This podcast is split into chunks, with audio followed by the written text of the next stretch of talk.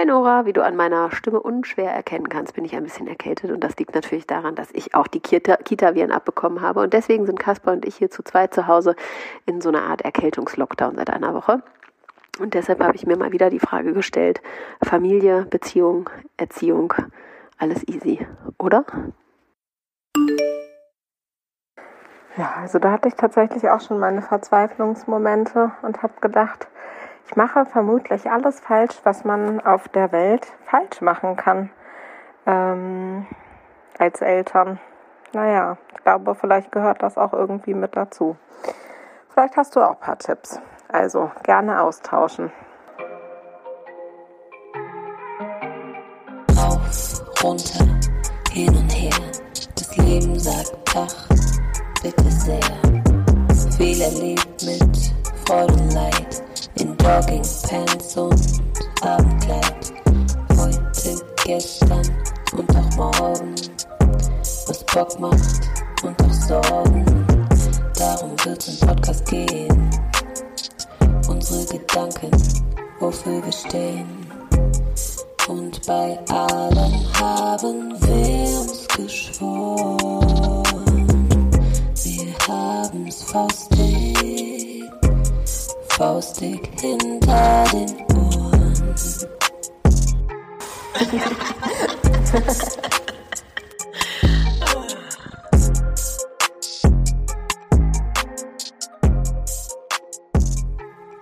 Hallo. Hallo. Ich habe hier die Heizung gerade hochgedreht und Nora hat sich nochmal einen Pulli ausgezogen.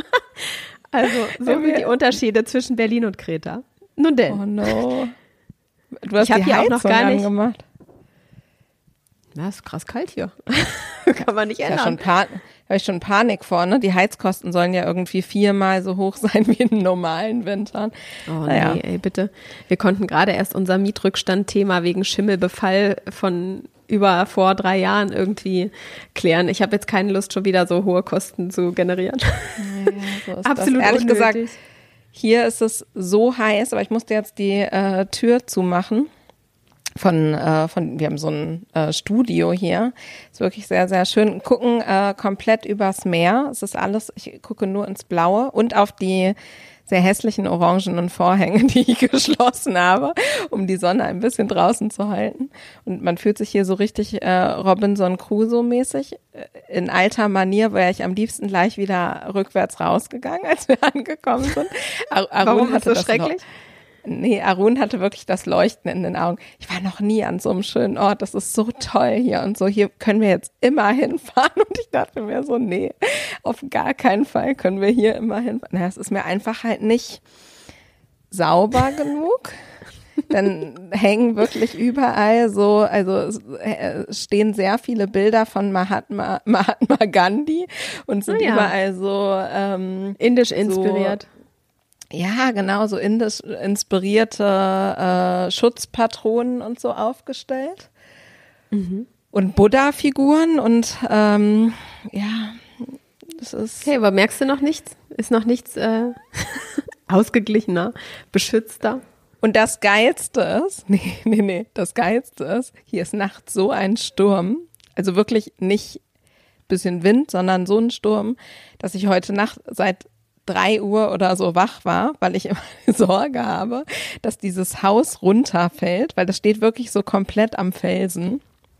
Ähm, und ist nur auf so auf so Baumstämmen, es klingt jetzt wirklich ein bisschen idiotisch, aber es ist so, auf so, äh, zur Hälfte auf so Baumstämmen aufgebaut und wackelt halt immer richtig, wenn es so windet.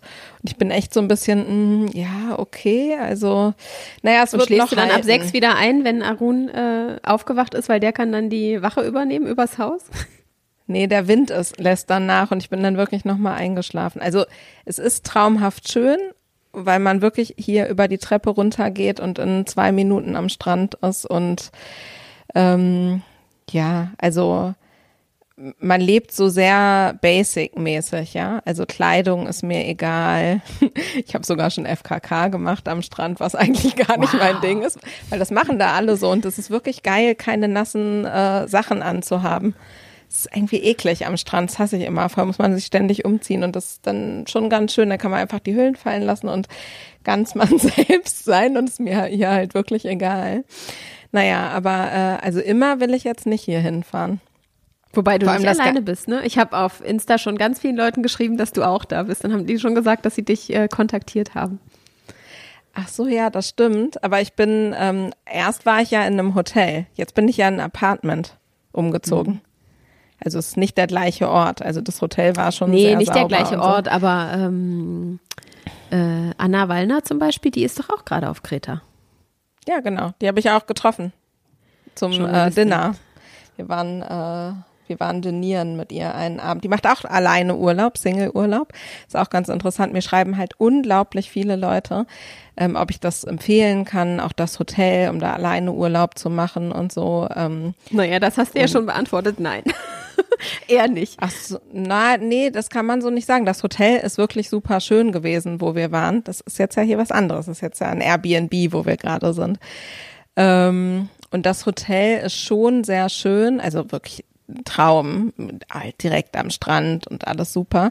Was mich halt ein bisschen gestört hat, ist das Essen, weil ich bin da halt echt super, super crazy mit, äh, super anspruchsvoll. Alle waren ganz begeistert, auch, auch die Anna und Arun auch und so vom Frühstücksbuffet und fanden das ganz toll. Und mir war das halt ist einfach so ein bisschen zu fettig, ein bisschen egal. Also ich bin da echt anscheinend super, super special bei diesen Sachen und das Obst nicht gut genug und so. Ich denke mir so, also ich es ist mir ein Rätsel, wo, wo man hier so schlechtes Obst kaufen kann, weil du kannst ja überall hingehen und Obst und Gemüse kaufen. Das ist halt richtig, es schmeckt halt so geil. Ich könnte jeden Tag einfach griechischen Salat essen und denke dann immer, oh, das mache jetzt mein ganzes Leben, esse ich jeden Tag griechischen Salat, aber es schmeckt halt in Deutschland einfach nicht so wie hier, ne? Und ich weiß nicht, wie Nee, dir es im Hotel, aber im Hotel hat es halt dann eher geschmeckt wie äh, in Deutschland und dann na, weiß ich nicht. Das, das, das hat mir jetzt nicht hundertprozentig Noras überzeugt. Gesicht noch zu sehen. Das ist immer so dieses Augenkneifen und so mit den Händen. Also es ist so ganz so eine pingelige Geste, das ist ganz lustig. Aber was ich sehr empfehlen kann, ist Urlaub mal alleine zu machen. Also ich müsste es jetzt nicht unbedingt länger als eine Woche machen. Eine Woche war eigentlich ziemlich optimal, weil dann wird mir so ein bisschen langweilig.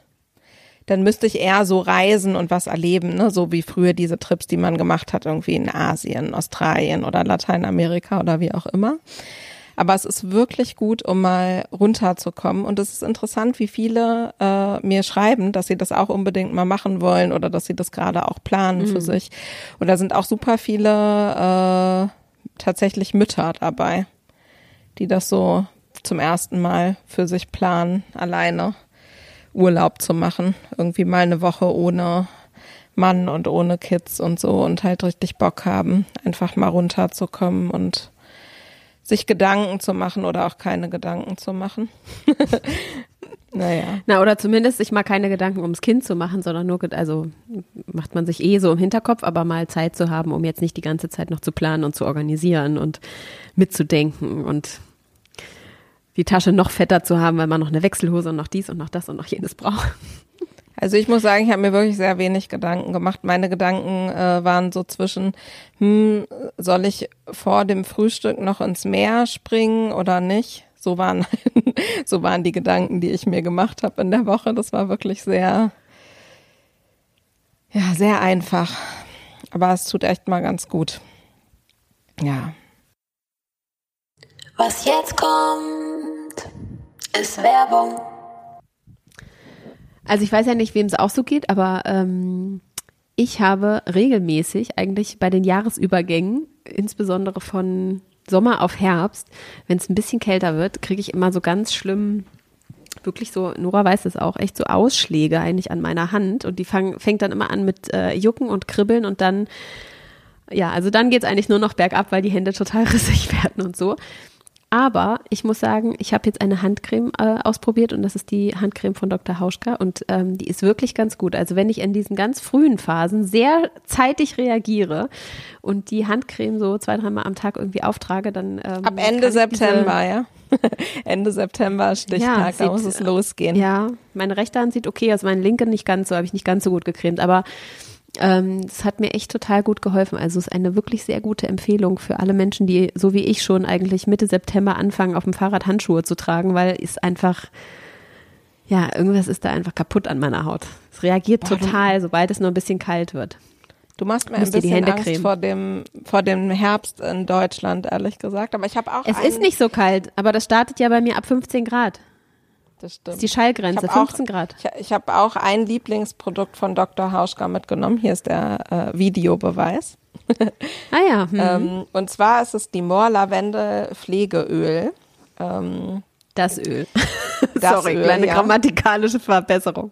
da gebe ich dir recht. Ähm, und ich bin äh, sehr begeistert, weil es wirklich äh, perfekt ist für meinen Bauch und ich mir natürlich einbilde, wenn ich das jetzt sehr viel nutze, dass es dann äh, perfekt ist ähm, und ich hoffentlich nicht ganz so viele ähm, Risse in der Haut bekomme, am Bauch, am Busen und an allen anderen Stellen, die da gerade so wachsen bei mir. Und äh, noch dazu ist es irgendwie einfach super angenehm und so habe ich so ein wohliges, äh, fast Herbstgefühl hier im Urlaub, wenn ich das abends nach dem Duschen aufgetragen habe und mich einfach so ins Bett legen kann. Ich bin sehr begeistert davon. Moor Lavendel Pflegeöl.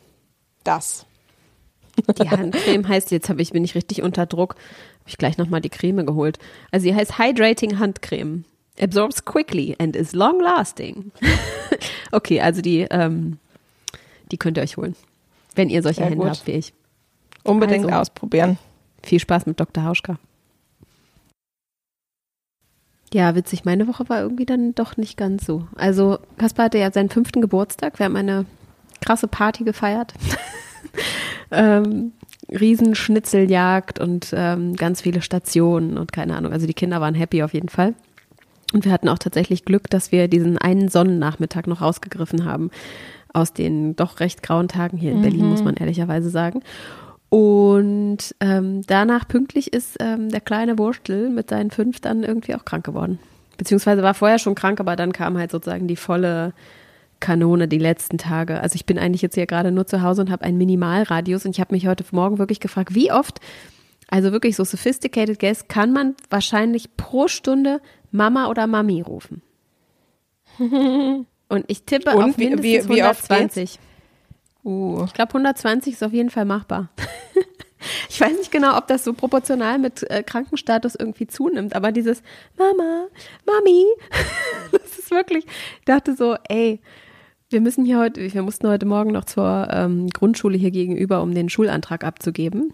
Ähm, Natürlich ist- ist genau, ich bin alleine zu Hause, Waldemar ist nicht da.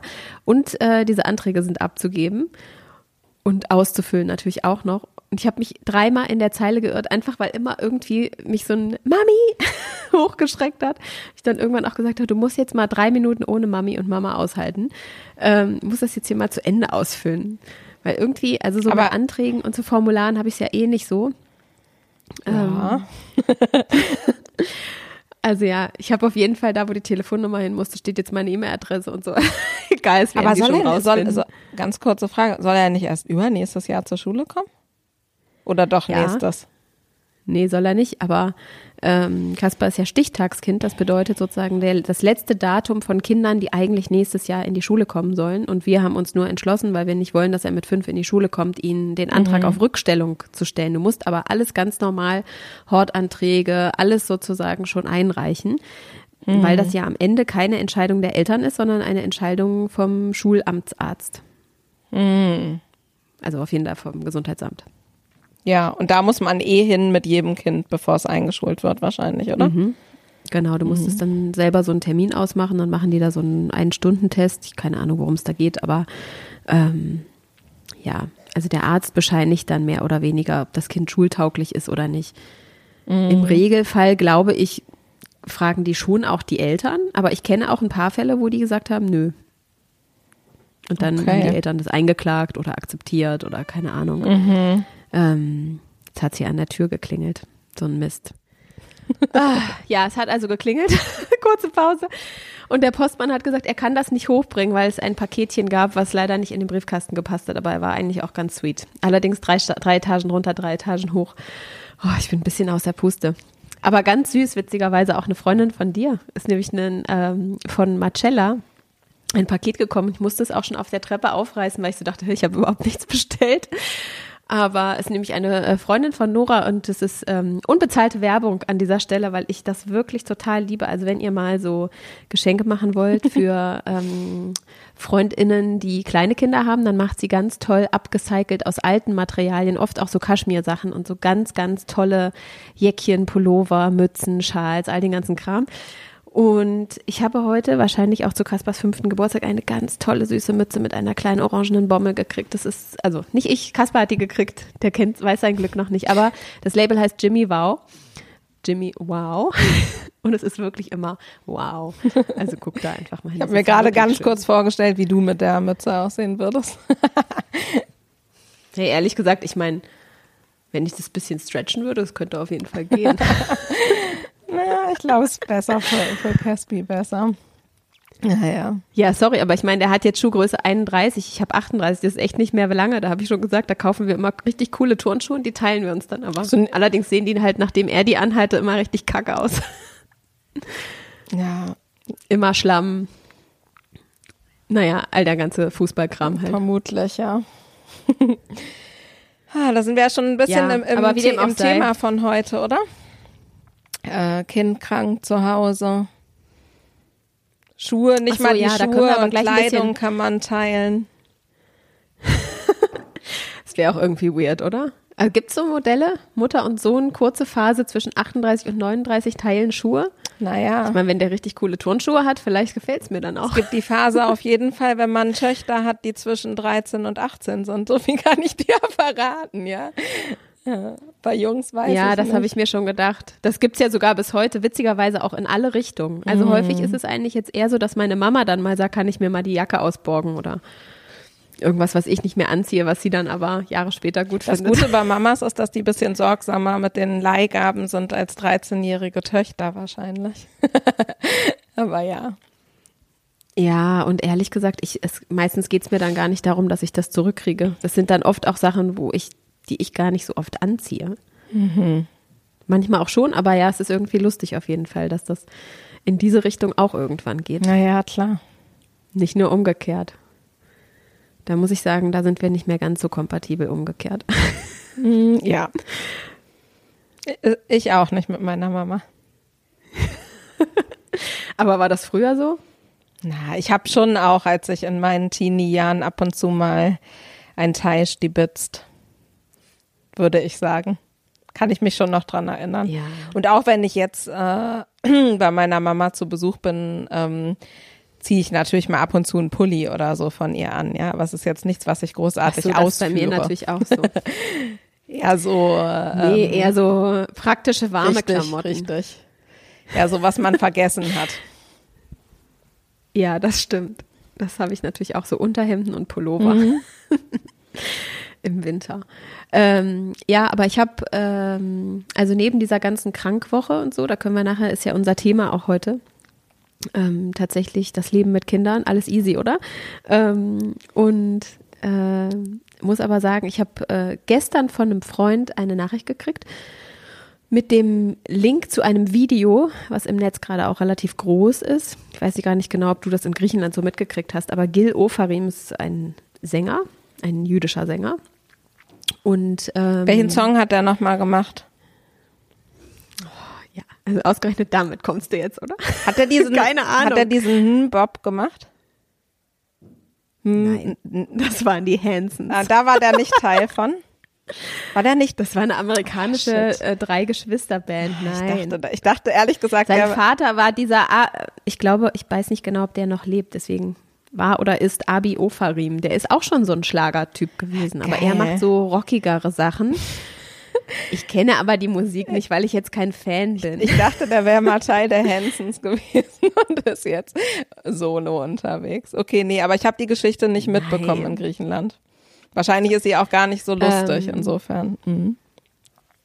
Nee, sie ist tatsächlich nicht so lustig ähm, weil der im Westin Grand oder Westin auf jeden Fall Hotel war in Leipzig. Und irgendwie hatten die da so Computer Breakdown und er stand in der Reihe und mehrere Menschen, die auch hinter ihm standen, wurden sozusagen wieder zum Check-in an die Rezeption vorgerufen und wurden dann eingecheckt ins Hotel und haben ihre Zimmerschlüssel gekriegt und all das. Und er war relativ spät dran. Und irgendwann konnte er, glaube ich, auch vortreten und hat dann so gefragt, woran das liegt sozusagen. Und haben sie erst so ein bisschen ausweichend geantwortet und irgendwann ähm, rief dann so jemand durch die Hotellobby, ähm, wenn er sein, er soll mal seinen Davidstern, den er als Kette trägt, wegpacken. Mhm. Und ähm, das bestätigte dann auch nochmal der Rezeptionsmitarbeiter. Ähm, meinte dann auch so, ja, wenn er den wegpacken würde, dann könnte er da jetzt auch einchecken. Ich glaube, er hat dann gar nicht eingecheckt, sondern ist rausgegangen und hat dann halt dieses Video aufgenommen. Ja. In einem relativ emotionalen Zustand, weil das ja, ich meine, am Ende ist es eine sehr offensichtlich antisemitische Diskriminierung, die da stattfindet. Und ich finde, 2021, so in diesem Jahr, dass alles einfach noch so einen überrollt, ist irgendwie, ich meine, es ist einem total bewusst, wenn wir an Halle denken und auch an andere, ähm, an die NSU-Morde und so weiter, jetzt in unterschiedliche Richtungen, dann erlebt man das immer wieder, aber trotzdem ist es so, dass das in diesen Nuancen einfach auch so behaftet ist, auf jeden Fall ähm, war so ein bisschen, hat mich total geschockt. Also jetzt nicht wirklich überrascht, weil ich ja weiß, dass es in unserer Gesellschaft so präsent mhm. ist, aber trotzdem, wenn man das dann in so einer konkreten Situation festmacht, irgendwie doch geschockt. Ähm, und mir schrieb halt ein Freund, weil wir nämlich in zwei Wochen auch uns in Leipzig treffen, für eine Lesung mit unterschiedlichen, vor allem auch jüdischen ähm, Autorinnen, mhm. von denen einige meine Freundinnen sind. Und ähm, das hat uns dann voll so ein komisches Gefühl gegeben. Also wir haben nicht in diesem Hotel was gebucht, um da ja. zu schlafen, das war schon mal gut, sonst hätte ich, glaube ich, sofort angerufen und hätte gesagt, das muss ich hier stornieren. Ja, auf jeden Fall. Ähm, aber trotzdem, man macht sich dann so Gedanken, ne? Also wie sicher sind da bestimmte Räume einfach auch? Man hat, also ich habe das für mich nicht in allen Situationen, in dem Frau sein beispielsweise schon irgendwie bewusst, aber ähm, ja, also das finde ich auf jeden Fall, hat uns voll das komische Gefühl gegeben, nach Leipzig für eine auch von der jüdischen Gemeinde ähm, ausgerichtete Veranstaltung hinzufahren ähm, dass das da gerade so passiert ist, auf jeden Fall. Kann ich nachvollziehen. Ich glaube allerdings, dass das etwas ist, was auch auf Berliner Straßen, auf Hamburger Straßen, auf, auf Münchner Fall. Straßen und so immer salonfähiger wird, ne? Ähm, und das ist natürlich eine ganz, ganz schlimme Entwicklung. Also dass einfach es wieder so einen offenen Antisemitismus gibt, auch in unserer Gesellschaft, der ähm, ja, der einfach geäußert wird. Und natürlich auch oft sogar ja, also in, Ge Gewaltübergriffe übergeht und so, ne? Also es ist natürlich, mhm. ja. Ja, also die Geschichte geht ja auch noch ein bisschen weiter, aber eine Zwischenbemerkung noch. Es ist auf jeden Fall so, ich habe dann dem Freund geschrieben, der meint dann so, ja, ich freue mich schon auf Leipzig mit so einem Augenroller. Ähm, und dann meinte ich so, naja, ehrlich gesagt, ich glaube, das ist so ein bisschen der Fehler, den wir ja ganz oft machen, der vor allem auch passiert, wenn solche Sachen im Osten passieren, dass, mhm. dass sozusagen all das, was an vermeintlich braunem Gedankengut irgendwie in diesem Land da ist, das mag vermehrt im Osten sein, das sieht man ja auch an bestimmten Wahlergebnissen, das ist aber überall, das könnte dir überall passieren, in unterschiedlichen Ausprägungen und nicht nur im, äh, in der Diskriminierung oder im Antisemitismus. Und das ist, glaube ich, total schwierig, eigentlich da auch dann immer wieder so alle Menschen einer Stadt oder so über einen Kamm zu scheren. Also da tatsächlich auch weiterhin dort Sachen stattfinden zu lassen, ist, glaube ich, super essentiell, weil es gibt auch eine große Community, die sich gegen Antisemitismus beispielsweise stellen. Klar, gerade ähm, Leipzig ist sehr progressiv. Ne? Da gibt es ja auch eine große, große progressive und auch eine große linke Szene und so oder sehr engagiert und sehr kunstgetrieben auch und kulturgetrieben Leipzig als Voll. Stadt. Ne? Ja, aber man muss ja, also natürlich also schon sagen, dass einem die äh, Wahlergebnisse, wir jetzt gar nicht so intensiv drauf eingehen, aber natürlich machen die schon Angst und fragen, also lassen die einen so fragen, wie ähm, lassen sich da überhaupt wieder, weiß ich nicht, Wege finden, Dialog aufzumachen und vielleicht Leute davon zu überzeugen, dass ein anderer Weg der richtige ist und dass die AfD eben auf gar keinen Fall eine Lösung der äh, Probleme darstellt. Also das macht einem natürlich schon Angst, ja. Dass äh, in zwei ostdeutschen Total. Bundesländern die AfD größte oder stärkste Partei geworden ist und ähm, in einigen Wahlkreisen auch absolute Mehrheit geholt hat und so. Das ist schon was, wo ich sagen muss, ich finde das total beängstigend. Mhm. Es geht nicht darum, das kleiner zu reden, aber es geht trotzdem darum, dass man die stärken muss, die sich sozusagen dagegen stellen. Absolut. Und sich mit denen ein Stück weit auch solidarisieren mhm. muss, ne? Also, dass man nicht ganze Regionen im Grunde aufgibt, weil das ist, glaube ich, einfach gar keine Chance, die wir haben. Ja. Ähm, und die Hoffnung so nicht aufzugeben, auch die noch zurückzuholen, die vielleicht gerade echt auf dem absolut falschen Weg unterwegs sind. Was ich aber krass finde an der Geschichte ist, das sind dann jetzt noch andere Geschichten aufgetaucht aus diesem Hotel, wo es auch Beleidigungen, verbale Übergriffe und so auch gegen ähm, homosexuelle Reisende gab. Ähm, und sie haben heute für dieses Gil Ofarim äh, haben sie ein Bild gepostet, wo sich, glaube ich, ein paar Angestellte vom Hotel mit so Israel-Fahne mhm. ähm, vors Hotel gestellt haben. Und ähm, das fand ich auch ganz gut. Chai Hoffmann hat das dann aufgegriffen, der ja auch aktivistisch ist und der auch selber ähm, Jude ist äh, der so meinte, das eine hat mit dem anderen eigentlich gar nichts zu tun. Es kommt hier keine Entschuldigung, es gibt keine Konsequenzen für jemanden, nicht. der so agiert und mit Menschen un umgeht. Und dann stellt man sich mit einem halbherzigen äh, Bild sozusagen einmal pressewirksam vor ein Hotel. So funktioniert das nicht. Nicht nur, dass ähm, Antisemitismus mit ähm, Israel gleichzusetzen ist oder das Jüdischsein mit Israel ähm, als Land gleichzusetzen ist, denn es gibt Juden überall auf der Welt und es gibt eben auch wahnsinnig viele hier bei uns in Deutschland. Ähm, und das lässt sich einfach nicht eins zu eins gleichsetzen. Und auf der anderen Seite einfach so eine platte Geste rauszuschieben, ohne tatsächlich innere Aufarbeitung zu machen, mhm. ohne tatsächlich Konsequenzen irgendwie ähm, ja abzuleiten, ohne wirklich Kontakt zu suchen mhm. zu der Person, die davon so auch emotional einfach geschädigt worden ist. Und das finde ich, also sind wir jetzt eigentlich nur noch an dem Punkt, wo es Unternehmen darum geht, irgendwelche öffentlichkeitswirksamen Gesten zu machen oder sind wir wirklich an dem Punkt, uns auch auseinandersetzen zu können? Ja, das stimmt auf jeden Fall. Und das würde ich mir auf jeden Fall wünschen. Ne? Ich meine, ich glaube, es passieren von mir aus äh, Fehler. Man kann nicht für alle Mitarbeiter und Mitarbeiterinnen immer die Hand ins Feuer legen, aber dann muss man halt da Konsequenzen draus ableiten. Wofür steht man eigentlich als Unternehmen? Welche Werte möchte man vertreten? Und gerade eine internationale Hotelkette sollte offen sein für alle Menschen, die ähm, ja, die Weil ich sage halt dir, also ist jetzt ein ganz anderes Thema, ähm, auch ein sehr wichtiges Thema. Ich weiß nicht, ob du es mitbekommen hast. Ich habe äh, zufälligerweise im ähm, Hotel-TV äh, letzte Woche Freitag einmal auf den Comedy-Preis geschaltet, auf Sat 1. Und mhm. ähm, genau in dem Moment, als äh, Maren Kreumann, heißt sie, glaube ich, äh, gesprochen hat, mhm ähm, und wahrscheinlich die einzige wirklich äh, sehenswerte äh, Rede des Abends gehalten hat. Da ging es nämlich darum. Ähm, war das Comedy-Preis oder war das Filmpreis? Das war doch Filmpreis, nee, oder nicht? Das war der Comedy-Preis. Der Filmpreis lief nur parallel. Ah, okay. Ähm, ah, aber okay. der Comedy-Preis äh, war das in dem Fall. Und da geht es logischerweise um die Auszeichnung von äh, weiblichen und männlichen Comedians. und ähm, es gibt ja im Moment einen Comedian, der sehr stark im ähm, Fokus steht. Und ähm, wo wir auch schon mal in der, äh, ich glaube, in der ersten, zweiten Folge von Faustik sehr intensiv drüber gesprochen haben, dass ähm, es oft so eine Täter-Opfer-Umkehr gibt. Und in dem Fall ist es so, dass äh, der Haus- und Hofsender ähm, dieses Comedian, diesen Comedian seit Monaten eben sehr intensiv schützt und verteidigt. Aber das doch, das kann man doch sagen, oder? Ist doch Sat 1. Sat 1. Ja, sagen. das kann man sagen, auf jeden Fall.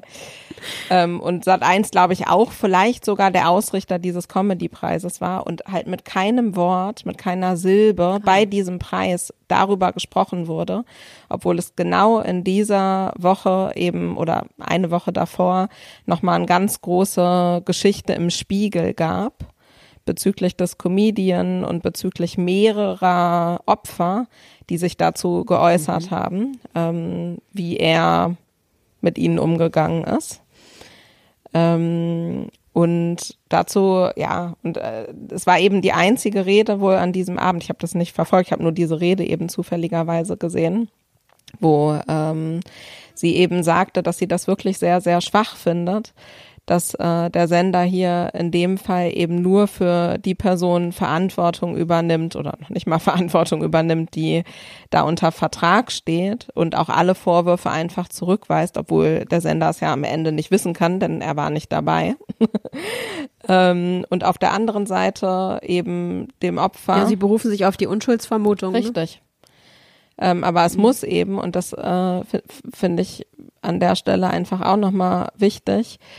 Und äh, naja, verweise ich gleich nochmal auf einen Artikel, einfach auch diese Unschuldsvermutung für die Opfer gelten. Und das finde ich eigentlich noch ein krasseres Beispiel oder genauso krass, dass da eben der Sender ähm, Sat 1 sich überhaupt nicht zu positioniert. Würde er sagen, ähm, es gilt die Unschuldsvermutung und wir äußern uns erstmal nicht, bis die ähm, die Verfahren irgendwie weiter sind oder wie auch immer, wäre das ja was anderes. Aber sich so klar zu positionieren, ohne genau zu wissen, was Sache ist, finde ich schon hart auf jeden Fall. Ähm, und da, was haben Sie genau sich? Ich habe es jetzt. Gibt es eine neue Positionierung, nee. die Sie eingenommen haben? Also gab es nochmal? Nee, nee, aber damals. es gab im Endeffekt die Positionierung, dass man wahrscheinlich bei diesem Comedy-Preis von offizieller Seite auf keinen Fall sich dazu äußern will. Und man hat auch richtig gemerkt in diesem Moment, als äh, die Maren Kräumann so anfingen zu sprechen, dass es richtig leise im Saal wurde und die Leute eigentlich nicht wussten, wie sie darauf reagieren sollen, dass das jetzt doch thematisiert wird. Ja. Ähm, ja, es ist halt dann doch nicht immer alles nur Spaß, ne, im, im Comedy-Business. Nee, vor allem, sie erzählt in dieser Rede eben auch von ihrem Werdegang als äh, weibliche Comedian und dass es eben ähm, gerade noch in den äh, eigentlich, also 80er, 90er, 2000er Jahren einfach nicht wirklich in Anführungszeichen salonfähig war, dass es lustige Frauen gibt, ja. Sondern äh, Frauen haben, wenn dann halt so eine Rolle gesch geschrieben bekommen. Die haben sie dann gespielt und es war dann irgendwie auch ganz lustig, aber Frauen waren jetzt nicht ähm, von Natur aus lustig. Ja. Da, das erzählt sie eben auch so ein bisschen. Und ähm, naja, ist auf jeden Fall ganz interessant, kann man sich nochmal angucken. Und dazu hat äh, Margarete Stokowski im Spiegel in ihrer Kolumne auch gestern nochmal was aufgeschrieben, was ich ähm, ganz gut fand. Ähm, und sie sagt halt, dass MeToo in Deutschland immer noch nicht angekommen ist und sich faktisch eigentlich nichts geändert hat. Und das macht sie daran fest, dass es eben immer noch diese Täter-Opfer-Umkehr gibt, ja. Also der Täter wird im Zweifel geschützt, beim Opfer wird aber gedacht, dass das aus irgendwelchen Fame-Gründen gemacht wird. Und das ist halt wirklich ja das Allerabsurdeste. Weil am Ende muss man sich einfach fragen, und dieses Beispiel bringt die Maren Kräumann eben auch, ähm, es gibt keine Frau, die dadurch irgendeinen Auftrag bekommen hat, die dadurch irgendwie erfolgreich geworden ist, die dadurch eine Filmrolle bekommen hat oder irgendwas, dass sie mit sowas an die Öffentlichkeit gegangen ist. Also den Fame, den du bekommst, da ist vielleicht ein Fame-Faktor dabei, aber am Ende ist er halt ausschließlich ja, es wird negativ, aber nicht richtig, positiv. Richtig, er ist halt ausschließlich negativ. Naja, und äh, da habe ich auch das Gefühl, dass wir immer noch da einen sehr weiten Weg äh, zu gehen haben irgendwie in Deutschland bei diesem Thema. Ein bisschen Werbung muss sein. Ich habe etwas Geniales gefunden gegen Periodenschmerzen. Ähm, Tatsächlich habe mich ja viele, viele Jahre, bevor ich schwanger war, jetzt äh, kann ich nicht mehr gerade ganz so aus akuten Erfahrungswerten sprechen, aber sehr intensive Periodenschmerzen geplagt. Ähm, tatsächlich auch so starke, dass ich dann ja auch äh, in diesem Jahr mal zum Arzt gegangen bin und mich auf Endometriose äh, hin habe prüfen lassen prüfen, operieren lassen, muss man fast sagen. Aber ich hatte echt immer richtig starke Schmerzen und mir hat nie was richtig geholfen. Also Schmerztabletten, klar, aber man will ja auch nicht Schmerztabletten wie Smarty schlucken jeden Monat. Und äh, eine Sache, der ich immer so ein bisschen skeptisch gegenübergestellt war, aber die ich dann mal ausprobiert habe letztes Jahr, als ich davon von Jule und Anni von im Gegenteil gehört habe, ist CBD-Öl. Es ist äh, der legale Bestandteil der weiblichen Hanfpflanze. Also anders als THC ist eben nur dieses CBD da drin. Ähm, und wirkt wie entzündungshemmend, krampflösend. Es kann bei Schmerzen helfen, bei Stresszuständen. Es kann helfen, wenn man äh, nicht gut schlafen kann und so weiter und so fort. Also es klingt erstmal nach einem ziemlichen Wundermittel und ich war aber immer relativ skeptisch, aber als Anni und Jule, weil ich die eben natürlich auch persönlich kenne und so, das dann erzählt haben, dass sie jetzt eine Collaboration machen mit äh, einem Schweizer Unternehmen, das heißt Alpinols die sind wirklich schon seit über 15 Jahren in diesem CBD-Universum unterwegs, also waren da wirklich auch ja eins der ersten Unternehmen, was da so viel gemacht hat. Und dann habe ich irgendwie im letzten Jahr angefangen, das auszuprobieren und habe so als die ersten Beschwerden äh, anfingen, PMS-Beschwerden, Schmerzen, habe ich ähm, erstmal easy angefangen, so zwei, drei Tropfen zu nehmen und dann mal zu gucken, wie das wirkt. Und ähm, ich muss sagen, das hat mich nicht schmerzfrei gemacht, was wahrscheinlich auch schwierig ist, wenn man wirklich so intensive Schmerzen hat wie bei Endometriose. Aber es hat mir echt sehr geholfen, ähm, dass einfach sich alles entspannen konnte bei mir und es ist wirklich wesentlich besser geworden und hat dazu geführt, dass ich auch wesentlich weniger Schmerzmittel nehmen musste, was ich erstmal echt einen sehr, sehr guten Effekt finde. Und das kann ich sehr empfehlen, das mal auszutesten, ob das was ist für einen. Ähm, mir hat es auf jeden Fall sehr geholfen. Ja, also ich habe das ja ähm, aufgrund deines Tipps auch ausprobiert und war auch lange Zeit so, hm, und ich muss sagen, meine Schmerzen waren nach der Schwangerschaft als dann die Periode wieder anfing, eigentlich viel weniger und jetzt aber komischerweise auch so nach der Impfung, mhm. nach der Corona-Schutzimpfung, auch wieder viel stärker. Und jetzt zum Beispiel finde ich das total gut, weil ich dann viel mehr sozusagen den Effekt einfach wahrnehmen kann. Ja. Obwohl ich eigentlich grundsätzlich einfach lieber wieder gerne die alte Periode hätte. also die etwas weniger intensive und die etwas weniger schmerzhafte. Naja, ich glaube, wir wünschen uns alle eine schmerzlose Periode, ja. Man muss auch wirklich sagen, wenn man sehr starke Periodenschmerzen hat, dann sollte man dringend mal in ein Endometriosezentrum gehen, denn das ist nicht normal, dass man Schmerzmittel wie Smarties schlucken muss. Aber ich sag mal, für gewöhnliche Periodenschmerzen, die ja dann doch fast jede Frau mal weniger oder mal mehr intensiv hat, ist es auf jeden Fall sehr zu empfehlen und auch bei Endometriose äh, begleitend zur Therapie. Ähm, und wie gesagt, also äh, was mich auch immer so ein bisschen skeptisch gemacht hat, aber glaube ich ganz interessant ist zu wissen, also ist ähm, die Hersteller dürfen keine ähm, Empfehlungen geben, wie viel man davon nimmt. Aber tatsächlich ist es auf der Seite von im Gegenteil sehr gut alles erklärt, wie, wie man sich da so rantastet. Und ich habe es eben so gemacht für mich, dass ich wirklich mir vor dem Spiegel am besten, weil dann sieht man genau, wie viel Tropfen man nimmt, so erstmal zwei, drei Tropfen unter die Zunge geträufelt habe. Und dann lässt man die da so zwei, drei Minuten, bevor man das runterschluckt. Und ähm, dann wartet man mal ein, zwei Stunden ab, ob es schon einen Effekt gibt. Und ich habe dann aber ähm, schlussendlich so in der Akutzeit, würde ich sagen, zwischen sieben und zehn Tropfen am Tag genommen, direkt morgens. Und das hat dann auch den ganzen Tag so ganz gut angehalten bei mir. Also das kann ich auf jeden Fall sehr empfehlen. Gibt es in unterschiedlichen ähm, Dosierungen bei Alpinols äh, für unterschiedliche Anwendungsgebiete. Ähm, eben wirklich auch, wenn man nicht schlafen kann oder wenn man sich sehr gestresst fühlt oder eben wirklich, wenn man Schmerzen hat oder auch chronische Schmerzen, kann man das ausprobieren. Und wir haben einen geilen Code für euch. Und zwar einen Code ähm, mit 30 Prozent, was ja echt ein ganz stolzer Code ist und der ist auch super leicht zu merken, denn der Code ist IPNOLS. Und den könnt ihr einfach auf der Alpinols Webseite ausprobieren und dann ähm, ja 30 Prozent beim Einkauf sparen. Und wir freuen uns auf eure Berichte, ob es geholfen hat. Kleiner, aber wichtiger Disclaimer noch an dieser Stelle. In der Schwangerschaft und Stillzeit solltet ihr keine CBD-Produkte verwenden. Mehr Infos zu allen Produkten findet ihr auf alpinols.com. Ja, so Aufarbeitung ist einfach, also es gibt immer so halbherzige ähm, Entschuldigungen oder Bekundungen nach außen, aber es gibt halt dann tatsächlich keinen richtigen Prozess, der daraus abgeleitet wird. Ne? Mhm.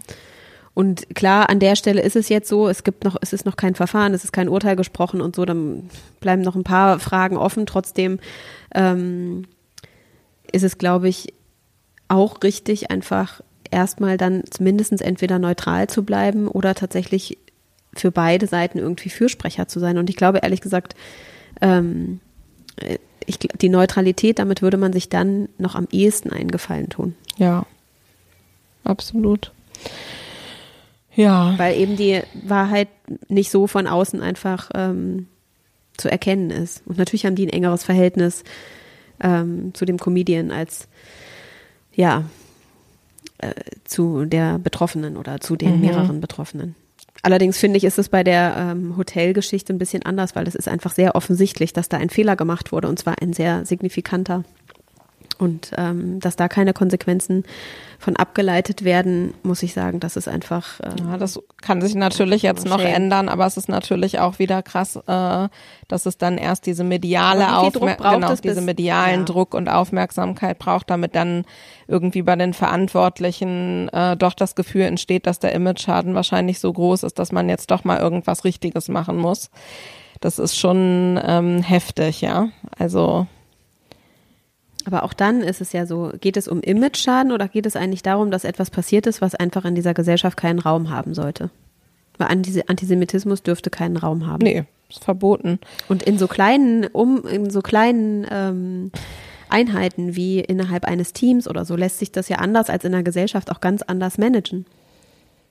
Naja, ich habe das Gefühl, zu, also wenn bei diesem Hotel Konsequenzen walten zu lassen. Also ich kenne den Fall jetzt nicht, weil ich es wie gesagt nicht mitbekommen hatte, aber wenn bei diesem in diesem Fall jetzt noch irgendeine ähm, Entschuldigung folgt, hätte ich den Eindruck, dass es eher aus Gründen der Imagepflege passiert und nicht unbedingt, weil es aufrichtig Klar. gemeint ist und weil da ein Prozess angestoßen wurde, über Dinge nachzudenken.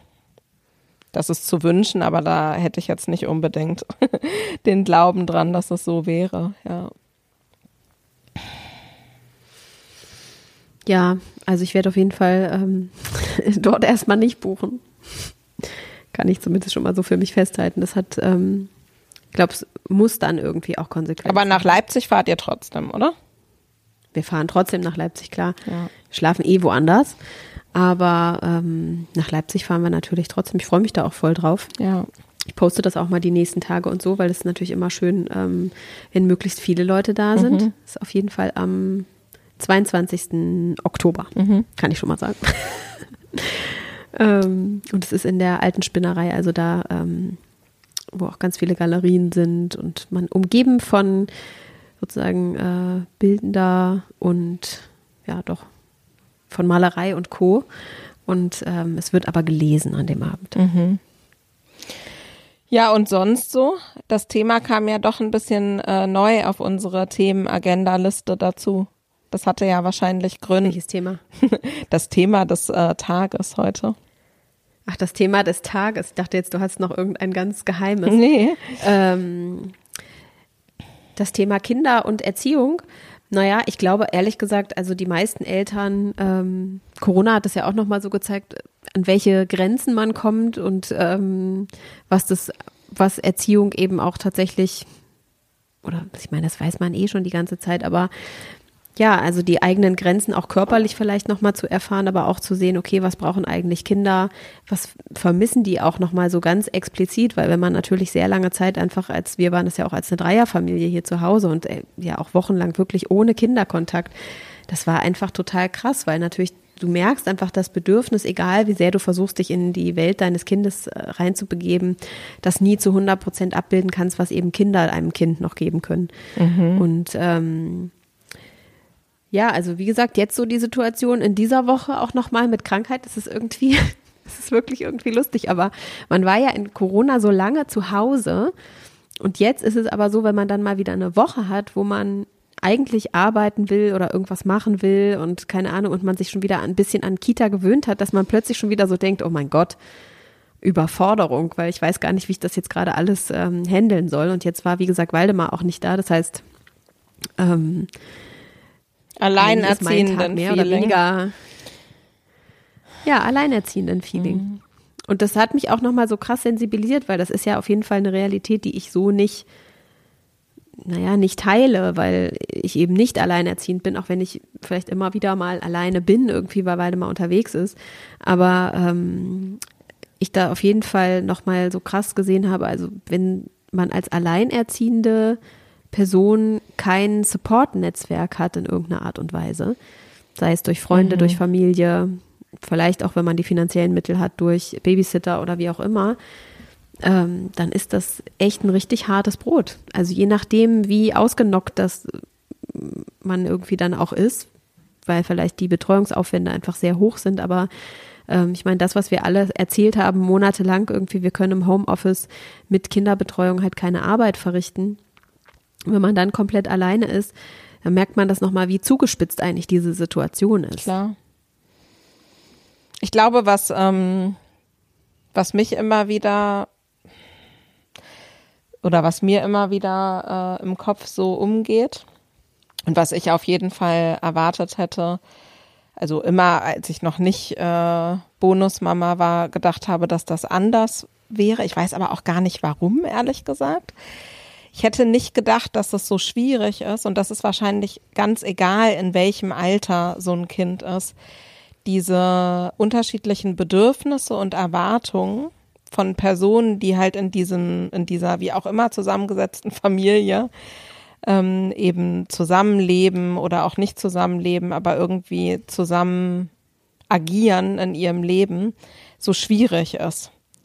Weil ich merke, dass manchmal, keine Ahnung, ich bin überfordert, habe super viel gearbeitet, Arun ist überfordert, hat super viel gearbeitet. Und dann bleibt aber ja, das Kind ist ja trotzdem da, das äh, Teenie-Kind, was halt auch seine Themen hat. Und man denkt dann immer so, also in unserem Fall, weil ich äh, kenne mich ja nur mit den Jahren zwischen 10 und 17 aus und bin, bin bei den anderen mhm. ein komplett unbeschriebenes Blatt, ähm, dass man manchmal so vergisst, obwohl das Kind schon in Anführungszeichen groß ist und auf dem Weg ganz erwachsen zu sein, ähm, da eben trotzdem so viele Bedürfnisse sind, die man manchmal nicht so sieht weil man halt nicht reinguckt und auf der anderen Seite eben, ähm, obwohl dieses Kind schon fast erwachsen ist, das Kind noch weniger sieht, welche eigenen Bedürfnisse man auch hat. Also wir untereinander würden das jetzt viel äh, selbstverständlicher wahrscheinlich schon erkennen, weißt du? Also ich merke irgendwie, okay, dir geht es nicht gut oder du merkst es bei mir oder wir reden darüber auf Augenhöhe. Und das ist etwas, was meiner Erfahrung nach ähm, auf jeden Fall herausfordernder ist, mit, äh, mit Kindern da so offen drüber zu sprechen, zu sagen, keine Ahnung, ich habe jetzt gerade eine super stressige Phase. da denkt sich das Kind, ja, okay, es kann sein, dass du eine stressige Phase hast, aber mein Leben läuft hier auch weiter, ja. Und nur weil du eine stressige Phase hast, heißt das nicht, dass ich jetzt irgendwie eine weniger wichtige Rolle spielen darf. Und das habe ich mir ein bisschen leichter vorgestellt. Ich weiß gar nicht warum, aber ich habe immer so gedacht, man hat, glaube ich, so dieses, wenn man an Familie denkt oder auch ans Kinderkriegen, dann denkt man immer erstmal an die schönen Teile davon, was ja auch toll ist, ja. Man denkt, oh, es ist super und dann sieht man irgendwie dieses kleine Wesen wachsen und eigene Positionen kriegen und man erlebt tolle Sachen als Familie zusammen und ähm, das wird irgendwie super. Aber und vielleicht liest du auch mal, ich meine, im Moment werden mir dann immer ständig so Artikel angezeigt, die sich in meinen äh, Stream verirren, wahrscheinlich vom Algorithmus her, wo so steht, das erste Jahr mit Kind ist wunderschön, aber auch der absolute Horror und so, ja, wo ich dann immer so denke, ah geil, voll schön. Also voll gut, dass da auch steht, dass es wunderschön ist, aber es ist auch der absolute Horror. Okay, gut. Ähm, und dann ist man immer so, okay, soll man sich jetzt darauf schon einstellen oder ist das irgendwie dann besser oder wie auch immer, ja. Und ich sage nur. Du kannst dich darauf nicht einstellen. nee. Das ist ja das Ding. Also alles das, was man nicht erlebt hat, kann man halt im Zweifel, das kann man nicht wissen, das muss man halt erfahren, mhm. um Verständnis dafür zu haben. Ich glaube, das ist ähm, egal, ähm, wovon wir eigentlich sprechen, ob es Kinder sind oder ob es ähm, irgendeine Form von Diskriminierung ist, so wie Männer auch nie nachvollziehen können, was es bedeutet, Frau zu sein oder als Frau auch diskriminiert zu sein, auch in der Arbeitswelt vielleicht benachteiligt zu sein oder so. Es ist, man kann sich durch Gespräche annähern und man kann versuchen quasi das nachempfinden zu wollen und sich dann solidarisch erklären. Mhm. Aber man wird es eben nicht wissen, bevor man nicht an den Punkt gekommen ist. Bevor man nicht wirklich in dem Fall jetzt irgendwie das Kind in Händen hält. Und auch alle Kinder sind sehr verschieden. Deswegen, mh, ich weiß gar nicht, ob das unbedingt hilfreich ist, sowas zu sagen, wie das erste Jahr ist wunderschön, aber auch Horror. Pff. Ich meine, was soll ich damit anfangen? Das ist ja auch für jeden sehr unterschiedlich. Manche Kinder schlafen total schnell super gut durch. Dann muss ich ehrlich sagen, das, was am anstrengendsten ist, ist halt irgendwie, wenn man nicht schlafen kann. Mhm. Ähm, so, und wenn man das, das Thema aber zum Beispiel nicht hat, du kannst ein Schreikind haben, dann hast du ein ganz anderes Thema als äh, ein Kind, was vielleicht nur nicht so gut schläft. Also das sind so, ähm, die Realitäten sind trotzdem so total verschieden. Ich glaube, eine Sache, die aber immer passiert, ist einfach so Anspruch und Wirklichkeit. Also wie man denkt, wie man ist und wie man dann wirklich ist, das sind oft zwei verschiedene Paar Schuhe. Und ich frage mich, ist das jetzt was Gutes, ist das was nicht so Gutes? Also ich dachte auf jeden Fall, dass ich sehr viel früher auch loslassen kann, dass ich sehr viel mh, leichter, weniger sorgenvoll oder ängstlich vielleicht in manchen Situationen bin, aber das ist halt überhaupt nicht so. Also ähm, es ist halt, keine Ahnung, das, und das hält einfach auch an. Das geht sicherlich, in bestimmten Bereichen geht es natürlich mehr weg, aber ähm, in anderen Bereichen bleibt es erhalten. Also wenn äh, Kaspar krank ist, dann ähm, habe ich meine Ohren so hart angespitzt sozusagen in der Nacht oder schlafe bei ihm im Zimmer, ähm, weil ich dann irgendwie gucken will, irgendwie ist das Fieber wieder hochgegangen, müssen wir da nochmal irgendwas geben oder so. Also ist man halt so total wachsam und das geht auch nicht weg. Das ist zumindest bis fünf nicht weggegangen und ich denke auch, dass das noch eine ganze Weile anhält. Wenn ich richtig krank bin, ruft mich meine Mutter auch jeden Tag an, auch ein oder zwei oder dreimal am Tag. Ähm, einfach weil sie hören will, ob alles okay ist, ob ich noch mal beim Arzt war, ob ich genug getrunken Das war bei habe. meiner Mama auch Ähm, so. Ja. Verrückt. Ja, also das ist halt, das stellt sich dann auch nicht so richtig ab. Das ist aber eine Art von Fürsorge, die man sich, die ich mir vorher in dieser Intensität nicht vorstellen konnte. Ich habe mich auch schon um andere Leute gesorgt, aber dass ich da so krass hinterher bin, ähm, das war natürlich nicht so. Und das liegt ja einfach daran, dass man dieses Gefühl von, ich bin auch verantwortlich, ich bin die Person, die am größten Schutz geben kann oder Hilfe geben kann, dass das die ganze Zeit mitschwingt. Und das ist einfach so ein, ich glaube, das wird man halt auch nicht so richtig in Anführungsstrichen los. Ähm, man will es vielleicht auch gar nicht unbedingt loswerden, aber diese Art von Verantwortung ist auf jeden Fall so ein Bewusstsein, was die ganze Zeit angeschalten ist. Ähm, und was für mich auch ganz oft so Kompass war oder ja, ein Stück weit entscheidungsgebend, weil ich meine, das weißt du ja noch am allerbesten, aber mit Geburt sozusagen sich natürlich was in meiner, meiner Priorität, in meinen Prioritäten verändert hat. Klar. Und ich einfach das Bedürfnis hatte, da Zeit zu verbringen und auch immer da zu sein, egal wie stressig meine Woche ist, das tatsächlich nicht das Kind spüren zu lassen, sondern, und das heißt nicht, dass je älter Kinder werden, man nicht auch mal sagen kann, hey, ich habe, ich mache gerade dies und das, das ist super herausfordernd für mich, vielleicht auch einfach über die eigenen Gefühle zu reden, ob man Angst hat, ob man unsicher ist, ob man gestresst, whatever. Ähm, das finde ich total wertvoll, das machen wir ehrlich gesagt auch jetzt schon. Ähm, um da, also natürlich minder komplex irgendwie, Klar. einfach nur um erstmal sozusagen ähm, halt altersgerecht, ähm, was steht eigentlich an, was hat man auch noch vor und trotzdem merkt man natürlich, okay, ähm, das Kind, und das ist ja irgendwie auch was ganz Schönes, stellt sich selbst erstmal vorne an. Etwas, was, man sagt ja immer, man muss sich selbst auch vorne anstellen.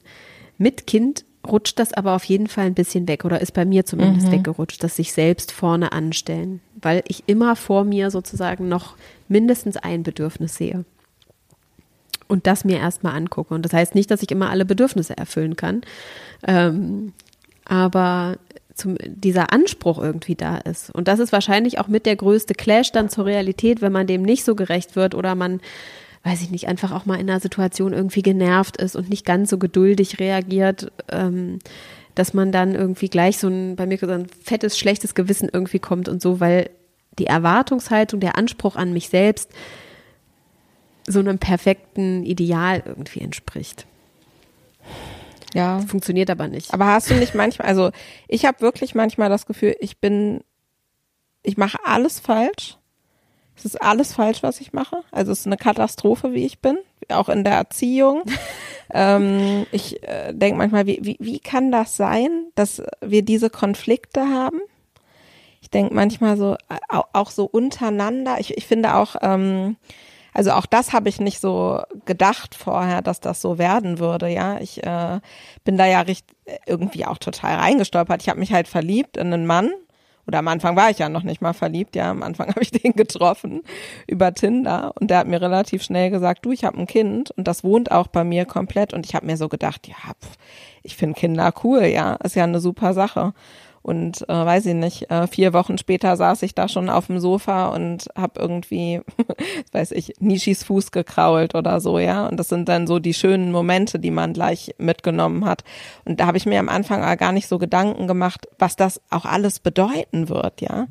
In so eine Familie reinzukommen, irgendwie in eine Patchwork-Familie, wo du eben nicht von vorne anfängst, wie wir das jetzt machen mit dem Baby, was noch in meinem Bauch ist, sondern da gibt es eben super viel Geschichte vor dir, da gibt es auch immer ein Leben neben dir.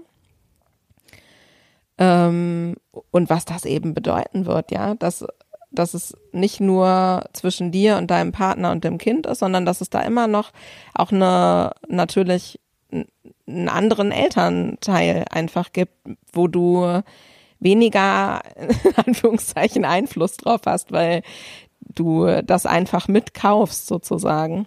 Ähm, und ich weiß nicht, das, ich glaube, dieses Gefühl, so alles falsch zu machen, das werde ich bestimmt auch noch haben, äh, wenn dieses Baby irgendwann auf der Welt ist.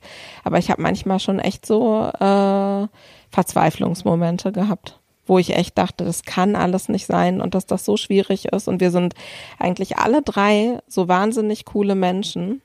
Und trotzdem steht man sich manchmal so im Weg und hat so Phasen oder Momente, wo man sich so kompliziert macht und dann hat man andere Momente, die so cool sind. Und man denkt, warum ist nicht immer so, ne? Und kann man diesen Moment nicht so festhalten. Aber ich muss echt sagen, in dem Moment, wo, ähm, wo die Kinder dann so einen richtig eigenen Kopf kriegen und die sitzen vor dir und die sehen wirklich aus wie eine erwachsene Person, mit der du zu 100 Prozent vernünftig sprechen kannst und die alles nachvollziehen und intellektuell nachempfinden kann, was du da jetzt erzählst. Und trotzdem hast du nicht das Gefühl, es kommt an bei der Gegenseite. Und auf der anderen Seite hundertprozentig auch dieses Kind manchmal vor dir sitzt und denkt, was hat die eigentlich gerade für eine Klatsche? Die nervt mich so extrem. Ja, es ist so. Es ist so absurd. Und du denkst so, ey, hier sitzen zwei intelligente Menschen zusammen oder manchmal auch drei, was es dann manchmal noch viel schlimmer macht, weil dann ist es immer zwei gegen eins, egal in welcher, egal wer sich da jetzt gerade auf welche Seite begibt sozusagen. Aber es passiert immer wieder. Es ist wirklich verrückt. Und ich, ähm, ja, ich muss sagen, äh, mir geht's jetzt manchmal so, weil sie wird ja jetzt äh, in, in diesem Monat 18 Mm, dass ich mir so denke, ist cool, dass wir es echt bis hierhin in Anführungszeichen so gut hinbekommen haben. Und ich freue mich so auf die Phase, wenn es irgendwann so sein wird, dass sie wieder richtig Bock hat, mit uns in Urlaub zu fahren und Zeit zu verbringen und so, so wie ich mit meiner Mama bin, weißt du, sie halt auch richtig mich aus tiefstem Herzen anruft und einen Ratschlag haben will und äh, was man sich halt so wünscht, ja, auch als Mama wahrscheinlich einfach, dass man so dieser äh, Ratgeberin sein kann, die einfach so mit dem Kind durch das Leben äh, zieht und wo ich das Gefühl habe, das gelingt mir einfach nicht gut ich hoffe, es wird mir irgendwann besser gelingen, aber ich würde sagen, ähm, ja, ich weiß nicht, woran es liegt, aber wir haben es nicht immer ganz optimal hingekriegt und da denke ich schon manchmal, ach scheiße, ey, woran liegt das? Und da haben ja auch, keine Ahnung, wir haben ja da auch Familientherapie gemacht und äh, Was hast du da rausgezogen? Also was würdest du sagen, hat am meisten, war am wertvollsten in dieser Therapie? Mhm. Gab es irgendwas, was du da verstanden hast? Ja, so Kleinigkeiten, die aber viel ausmachen können, natürlich, ja. Also, mh, mm, dass man, dass es nichts bringt, zum Beispiel alles vorzugeben, ja. Also manchmal macht man das so, man schreibt dann so Art Verträge. Also jetzt sind wir in Urlaub gefahren, jetzt äh, war ich eine Woche alleine, jetzt bin ich mit Arun und Nishi kommt ja tatsächlich noch nach mit einer äh, Freundin und dann äh, sind wir eh alle zusammen nochmal. Aber für die Zeit, wo man dann zum Beispiel das äh, Teenage-Kind alleine zu Hause hat, schreibt man dann so Verträge, so ähm, keine Partys, kein harter Alkohol. Dann haben wir immer noch äh, früher geschrieben, jeden Tag Kommunikation, immer Handy dabei, immer aufgeladen haben. Blub. Ja, äh, nie mehr als eine Person soll da schlafen, immer Bescheid sagen, wenn man woanders schläft. Also äh, ist schon eine lange Liste, ja. Und am Ende besteht diese Liste aber natürlich zu äh, 99 Prozent aus äh, nervigen Regeln. Da stehen dann auch so Sachen drauf wie, was weiß ich, natürlich Müll runterbringen regelmäßig, Fenster zumachen, wenn man die Wohnung verlässt. halt alles, ja. Alles, wo vielleicht. Aber was erwartet ihr, dass sie diese Checkliste Genau. da durchguckt? Ich meine, ganz ehrlich. okay, da würde ich einfach von mir Ja, ausgehen. Das oder, halt oder dass man sich halt dann, wenn etwas nicht ein, also dass es einfach nochmal schwarz auf weiß steht, was sozusagen einzuhalten ist.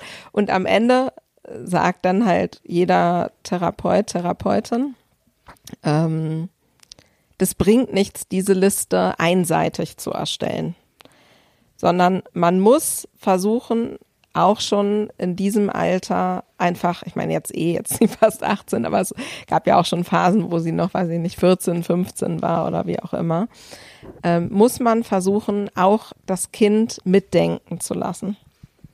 Und das ist ja auch voll logisch, dass es so ist. Aber was machst du dann, wenn das Kind, und so ist es einfach in 90 Prozent der Fälle, natürlich nicht die gleichen Regeln ansetzen würde wie du selbst? Weil das Kind das eben natürlich nicht geil findet, immer mit 16 um 12 zu Hause zu sein. Habe ich keinen Bock drauf.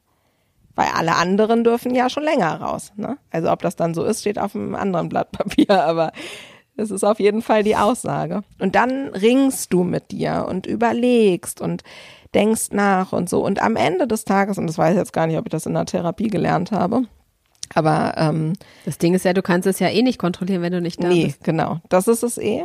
Und am Ende willst du es auch gar nicht kontrollieren. Und selbst wenn wir da sind, wir schlafen um zwölf meistens am Wochenende, ja, weil wir sind alt und langweilig geworden.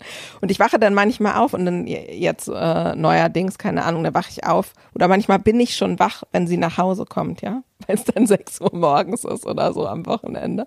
Und ich bin schon äh, wach und kann irgendwie nicht mehr schlafen, weil ich um acht Uhr eingeschlafen bin am Vorabend.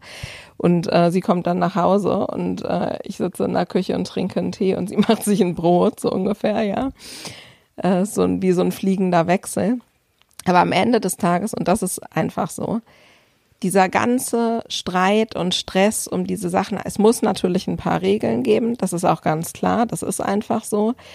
Aber am Ende des Tages bringt es dir einfach viel mehr, wenn du offen bist, zuhörst, wenn du das Gefühl hast, das Kind kommt zu dir, erzählt dir die Wahrheit, muss nicht irgendeine Geschichte erfinden, um woanders zu schlafen, sondern weiß im Zweifel, kann ich um drei Uhr morgens äh, bei meinen Eltern anrufen und sagen, ey, hier ist gerade was Blödes passiert. Äh, wie kann ich das lösen oder könnt ihr vorbeikommen oder was auch immer. Also ich weiß nicht, ob ich das da gelernt habe, aber ich weiß es auf jeden Fall jetzt für mich, sich vielleicht manchmal ein bisschen weniger gegen Öffnung von Regeln zu sperren, sondern es einfach auch mal ein bisschen lockerer zu nehmen und Dinge auszuprobieren und ähm, weil am Ende bringen die Verbote halt wenig. Es ist einfach so. Das Kind entwickelt sich und das Kind ist immer dir zwei Schritte voraus in der Entwicklung, ja. Und im Regelkatalog, was das Kind schon im Kopf hat. Es ist einfach so. Und ähm, da ein bisschen lockerer zu sein und wirklich eher die Person zu sein, die, die ansprechbar ist im Zweifel. Ich glaube, das ist das Allerwichtigste. Ich glaube ehrlich gesagt, das stimmt eigentlich für alle Altersstufen. Ne? Also ich meine, klar, äh, jetzt so im ersten Jahr ist das noch nicht ganz so stark, aber spätestens ab drei, wenn die auch so ein bisschen anfangen zu denken und zu erzählen und irgendwie, ja, sich schon eigene Bedürfnisse irgendwie so rauskristallisieren, ähm, dann ist das, glaube ich, total gut, miteinander einfach gut zu reden. Ähm, und offen zu sein. Ich meine, das haben wir jetzt auch manchmal, ne? Das, also dass man einfach guckt, okay, er kann mir alles sagen. Natürlich verbiete ich auch manchmal was. Und denke ich im Nachhinein auch so, ja, okay, oh, war das jetzt notwendig? Ich glaube, es ist immer ein Abwägen. Es ist aber auch oft so, diese Einladung auszusprechen, okay, pass auf, ich bin damit jetzt nicht so happy. Ähm, was können wir denn machen? Also was könnte ein alternativer Weg sein? Du willst es nicht so machen, wie ich es vorgeschlagen habe, okay, aber was stellst du dir vor? Also die Kinder so ein bisschen einzuladen, tatsächlich zu einer Lösung zu kommen, mit der beide Seiten irgendwie gut leben können. Mhm. Weil am Ende besteht ja eigentlich sehr ein großer Teil des Lebens auch ein Stück weit aus dem Kompromiss in allen ähm, Beziehungen, egal ob auf der Arbeit, ob in partnerschaftlichen Beziehungen, ähm, im Haushalt oder in Freundschaften. Also man ist ja nicht die ganze Zeit nur mit Abziehbildern von sich zusammen. Und das ist eigentlich wiederum auch ganz schön, auch zu sehen. Natürlich haben Kinder auch Eigenschaften von ihren Eltern, aber sind schon ganz früh auch eigene Persönlichkeiten mit ganz eigenen Dingen und von den nervigen Kleinen bis hin zu den zuckersüßen kleinen Dingen irgendwie. Und das ist eigentlich ganz schön, das so zu beobachten und möglichst viel davon irgendwie auch zu lassen und viel weniger zu lenken. Ähm, und Kinder haben eigentlich eine ganz gute, gute Möglichkeit, immer so auch Selbstregulierung rauszufinden. Ne? Also ähm, Kaspar hatte auf jeden Fall auch so ein paar Phasen, wo es so krass Wutanfälle gab. Mhm. Und ähm, oft auch so direkt nach der Kita abgeholt, sich gefreut, sofort ausgeflippt. alles war nur noch, alles war schlecht, was ich gemacht habe. Egal, was ich als Snack mitgebracht habe, es war der falsche Snack. Egal, ob ich das Fahrrad dabei hatte oder das Laufrad oder ein Roller, keine Ahnung, whatever. Ähm, zweimal alles falsch. Das ist jetzt auf jeden Fall nicht mehr so, aber dann hat, das nennt sich irgendwie so Broken Cookie Effekt. Und das ist so auch bei den Menschen, wo man die man am liebsten hat, dann Anspannung, die man so angesammelt hat über den Tag, so loszulassen und ja. eigentlich völlig irrational, völlig ohne Grund ähm, das so abzulassen. Und ich glaube, man kennt das so ein bisschen von sich als erwachsene Person auch, Klar. dass man manchmal mit denen, die man besonders gerne hat, auch manchmal schlechte Laune oder irgendwas, was einen selbst irgendwie gerade nervt, einfach so in so blöden Kommentaren oder so manchmal unterbringt, einfach um so frustlos zu werden. Ähm, und dann merkt man das natürlich irgendwie, weil man erwachsen ist und Kinder haben das, merken das vielleicht noch nicht, was da so der Hintergrund ist, aber das zumindest anzuerkennen, dass die auch so eine Realität haben und dass das okay ist. Ähm, und das, ja, wie gesagt, dann auch nicht persönlich da Ewigkeiten äh, zu nehmen oder, und ich glaube auch in allen Altersstufen, also, dass manche Reaktionen auch von Teenager-Kids gar nicht so unbedingt sich an den Eltern als wirklich Individuum an, sozusagen abarbeiten, sondern auch ein bisschen an dieser Rolle des Elternseins. Die meisten, ehrlich gesagt. Und deswegen, ja, deswegen ist das, glaube ich, also die Chance auch zusammenzukommen in vielen Momenten und trotzdem aushalten zu müssen, dass Sachen irgendwie auch, ja, manchmal Reibung erzeugen und dass man sich irgendwie annervt und keine Ahnung. Ähm, das gehört halt irgendwie so ein bisschen mit dazu, ne? Auch in der eigenen Rollenfindung und in der Abgrenzung und so. Und ich meine, das machen Kinder halt eigentlich permanent, das machen die auch schon im kleinen Alter, sich abzugrenzen. Also ähm, manchmal denke ich auch so, hä, ist das so präpubertär, weil dann ist Kaspar irgendwie genervt und dann knallt er seine Tür zu. Denke ich so, hä, sorry, du bist fünf, Mann, du bist nicht 15. Aber irgendwie muss ich halt dann auch schon wieder darüber lachen, ne? weil ich irgendwie so denke, okay. Ja, es hat aber auch was Positives. Zehn Minuten ne? Pause kriegen. Wenn die sich schon so ihren Raum nehmen. Also eines der schwierigsten Dinge am, ähm, am Elternsein finde ich, aber tatsächlich auch die, äh, die Partnerschaft und die Symbiose, die du mit der Person finden musst, die ja nun mal miterzieht, ja. Weil ich muss echt sagen, also in vielen Sachen sind wir uns da bestimmt gleich, also Arun und ich, aber es gibt auch so Themen, wo wir äh, einfach vielleicht unterschiedliche Ideen von haben, wie man das jetzt machen müsste. Mhm. Und das finde ich schon manchmal echt herausfordernd, ja. Also auch so untereinander, wie man das macht. Ich habe das jetzt so in der Woche gemerkt, die ich einfach mal nur für mich hatte. wie einfach mein Leben mit mir alleine war, ja. Also ich konnte aufstehen, wann ich will, ich konnte frühstücken, wann ich will, ja, ich bin ins Bett gegangen, wann ich will, ich äh, habe den ganzen Tag gemacht, was ich will. Und trotzdem vermisst man dann ganz schnell natürlich auch den nahen Kontakt zu jemanden, also jetzt nicht unbedingt zum Partner, aber im Zweifel ähm, auch ne, einfach den Austausch mit Freunden. Das ist ja total egal, wer dir nahe steht. Und ich beobachte das aber bei uns so stark, dass wir das nicht gut managen, dass wir dieses, was du vorhin meintest, so diesen Ballast des Tages viel zu sehr alle am anderen eigentlich auslassen. Und Arun und ich viel mehr noch als Nishi. Also, dass man einfach merkt, dass das so mitschwingt und mit nach Hause getragen wird. Und aber hast du da einen guten Trick? Also wie, wie, wie, wie macht man das nicht? Nee, ich habe keinen guten Trick. Schade. Ich glaube, hätte ja sein können.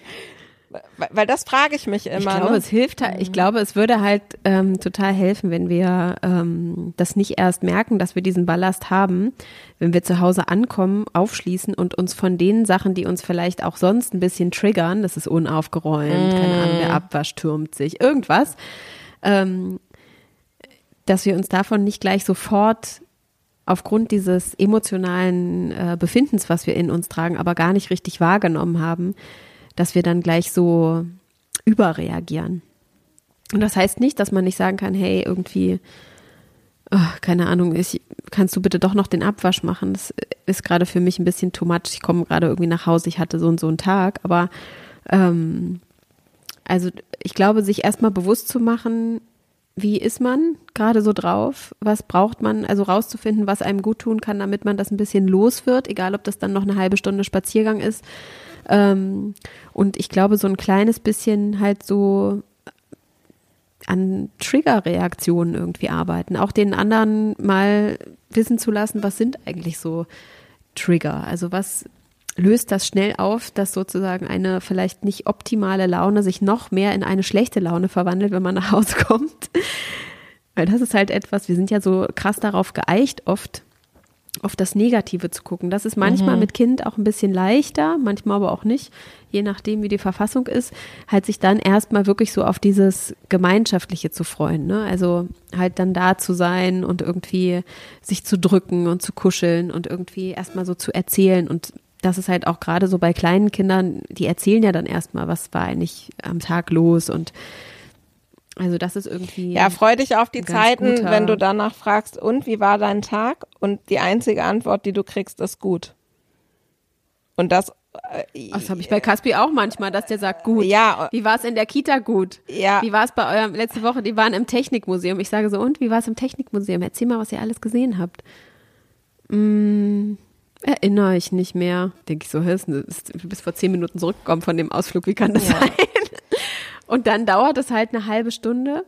Und dann fängt er halt an, für zwei Stunden lauter Details aus diesem Museumsbesuch rauszuholen. Und das ist eben auch so oft so, ne? Es ist eine Frage des Timings dass jemand dir nicht erzählen will, wie der Tag war, und das meine ich eben auch, das, das kann ich ja auch nachvollziehen. Klar. Ich komme auch manchmal nach Hause und dann sagt jemand, hey, wie war dein Vortrag oder wie war dies und das? Mhm. gar keinen Bock mehr drüber zu sprechen, So, ja, ne? okay, sorry, habe jetzt äh, zehn Stunden mit diesem Thema verbracht, ich habe gar keine Lust darüber zu reden. Und das ist eben auch okay. Und wenn man aber Räume schafft, wo man wieder so zusammenkommt, ähm, dann fängt man ja auch an, in so einer entspannten Situation mal miteinander wieder zu sprechen. Deswegen, es klingt eigentlich so total spießig, aber ich finde, dieses so gemeinsam auch zu essen, auch zu Hause, empfinde ich als total wertvoll, weil man halt an so einem Tisch sitzt und dann kommt das irgendwie so automatisch. Oder man geht ins Restaurant oder keine Ahnung, aber man ist halt Ja. irgendwie so zusammen und Restaurant. wenn man da, ja, pff, keine Ahnung, also ich meine nur einfach so Anlässe zu schaffen, wo man Sachen zusammen irgendwie macht und wo man dann eben auch mal Lust hat, Ja, wieder voll. über das eine oder andere halt zu sprechen. In einer Situation, wo man nicht direkt irgendwie aus einem Workshop rauskommt, von einem Arbeitstag nach Hause, keine Ahnung. Ja, also ich freue Dann fängt es ja irgendwie Ich an. freue mich jetzt wirklich sehr auf diesen gemeinsamen Urlaub, weil wir hatten echt lange keine Zeit mehr, so länger als mal einen Nachmittag, wo man einfach mal unbeschwert und ohne Arbeit was Cooles zusammen machen konnte. Also das finde ich jetzt echt gut, da bin ich auch echt gespannt, wie das wird. Also freue mich da drauf. Ähm, aber ja, äh, es sind viele Fragen in meinem Kopf, ne? Auch wie das, es ist so verrückt. Ich glaube, für jeden auf seine oder ihre Art und Weise jetzt gerade bei uns irgendwie ich äh, wir- wir kriegen noch mal ein Baby, äh, Anisha wird noch mal große Schwester, wir werden Eltern. Arun war eigentlich schon fast durch mit dem Thema. Das eine Kind wird jetzt 18, jetzt kommt das neue. So, es ist halt wirklich dieser Altersunterschied ist natürlich schon sehr sehr groß. Ähm, könnte ja fast schon, fast schon könnten wir die Großeltern sein, denkt man dann manchmal so, ja. Ähm, und auf der anderen Seite, ich irgendwie bei Nishi nie, mh, mm, also ich glaube, ich, ich wollte irgendwie immer Mama sein, aber es gibt natürlich auch noch die richtige Mama. Ich durfte nie hundertprozentig vielleicht auch Mama sein und manchmal habe ich mich dann auch selber gebremst, es zu 100 Prozent zu sein. Also es ist so ein spezielles Thema nochmal, wenn man in einer Patchwork-Familie ist Bestimmt, und dann ja. jetzt der neue Nachwuchs dazukommt.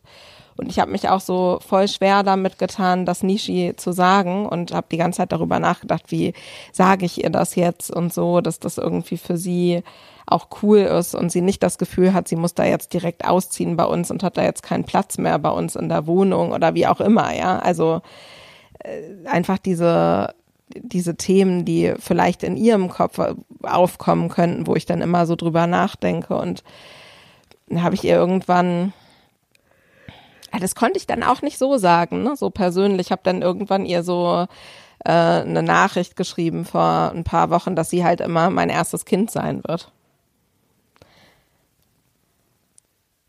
Es ist irgendwie, ja, es ist echt komisch emotional auf eine Art und Weise. Ich kann das gar nicht so beschreiben. Aber sie, also sie hat mit mir da auch nicht drüber gesprochen. Ne? Es ist jetzt nicht so, dass sie gesagt hat, sie hat da jetzt Angst vor oder irgendwas. Es ist nur, vielleicht auch nur in meinem Kopf, dass ich es mir zu kompliziert mache, weil ich dann immer mich frage, was hätte ich vielleicht selbst gefühlt als Kind oder so. Ich will halt auf keinen Fall, dass es für sie halt sich blöd anfühlt, dass jetzt noch jemand Neues dazukommt. Ja, kann ich total verstehen.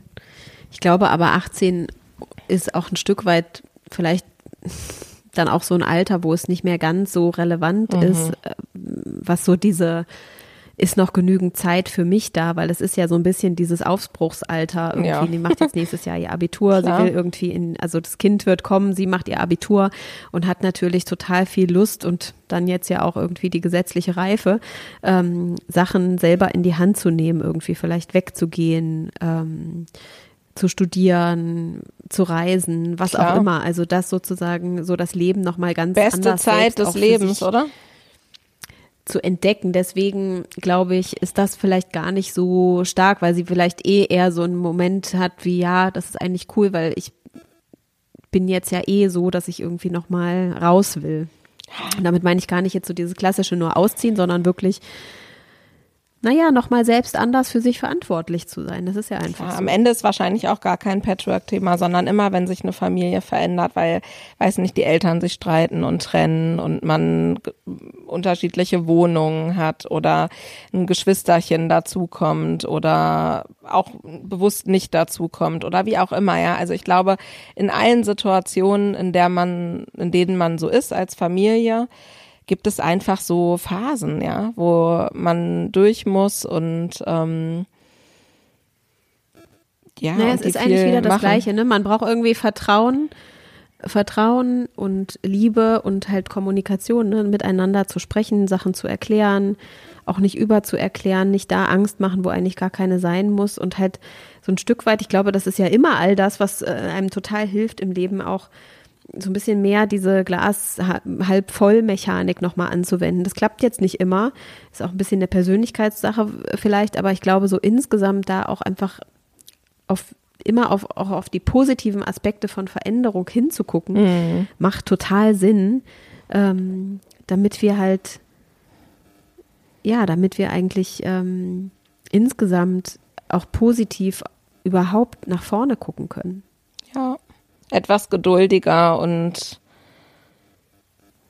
ja, vielleicht, wie sagt man, hm,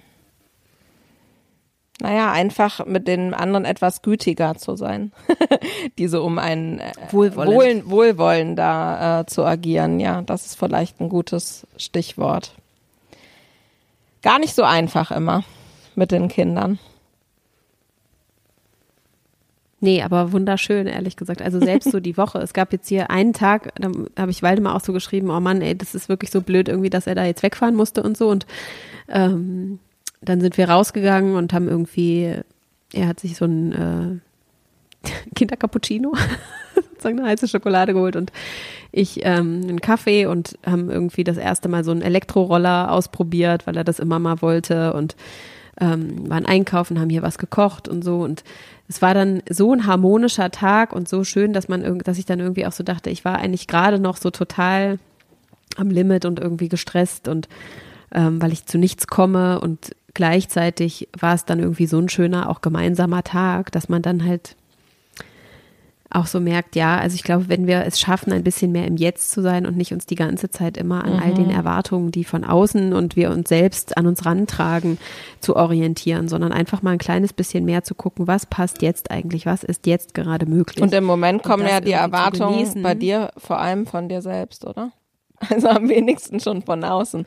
Gerade wenn man noch am Anfang steht mit, mit einem neuen Unternehmen. Naja, ich habe jetzt nicht die Erwartung, dass du das irgendwie in, weiß ich nicht, Anfang nächsten Jahres an den Start bringst oder so. Das ist ja, wenn überhaupt, ich weiß gar nicht, ob du das planst, aber es ist ja, wenn überhaupt deine Erwartung an dich. Also für mich ist es ja total egal, in welchem Tempo du das machst. Ich bin eh sicher, dass es gut wird. Ähm, ja, ich glaube, das, was immer gut ist, ist, wenn man sich nicht so stark quasi so von außen beschallen lässt mit den ganzen Bedürfnissen, die quasi extern von einen, an einen herangetragen werden. Mhm. Und auch die, die man sich selber so steckt. Also es gibt ja einfach manchmal Situationen, aus denen kommt man halt einfach nicht ganz so gut raus. Und ähm, wenn man eine Entscheidung trifft, irgendwie, keine Ahnung, wie gesagt, eben das äh, kranke Kind alleine zu Hause zu betreuen und nicht extern oder, weiß nicht, krank in die Kita zu schicken. Und ohne Judgment jetzt, aber deswegen, also manchmal sich einfach so auf das einzulassen, was jetzt gerade ist und das andere auszublenden und eins nach dem anderen zu machen und nicht ständig sozusagen auf allen Gleisen zeitgleich irgendwie fahren zu wollen. Das ist, glaube ich, total hilfreich ähm, und schafft auch eine gewisse Ruhe. Und ich muss sagen, also gerade auch mit kleinen Kindern ist das, ist, wenn man so eine gewisse Ruhe erstmal erreichen kann, innerlich, hilft total eigentlich, um eine gute Energie so aufzubauen. Also es, ähm, war eigentlich immer so, wenn ich erstmal diesen ganzen externen äh, Druck habe abfallen lassen können und einfach sagen lassen können, okay, ich lasse mich jetzt mal hier so hundertprozentig ein, dann ähm, klappen viele Dinge sehr viel geschmeidiger. Ehrlich mhm. gesagt auch etwas, was in vielen Lebenssituationen schon ähm, Klick gemacht hat, aber ich dann trotzdem irgendwie nicht immer beherzigen kann. Mhm. Sehr gut. Ist ja eigentlich schon ein äh, ganz schönes Schlusswort für heute, oder? Ja. Ja. Dann The Power of Now. Ich auch eine Buchempfehlung. Einfach Eckart Tolle lesen. Gut. Äh, in diesem Sinne schönes Wochenende euch und äh, bis zur nächsten Woche. Tschüssi.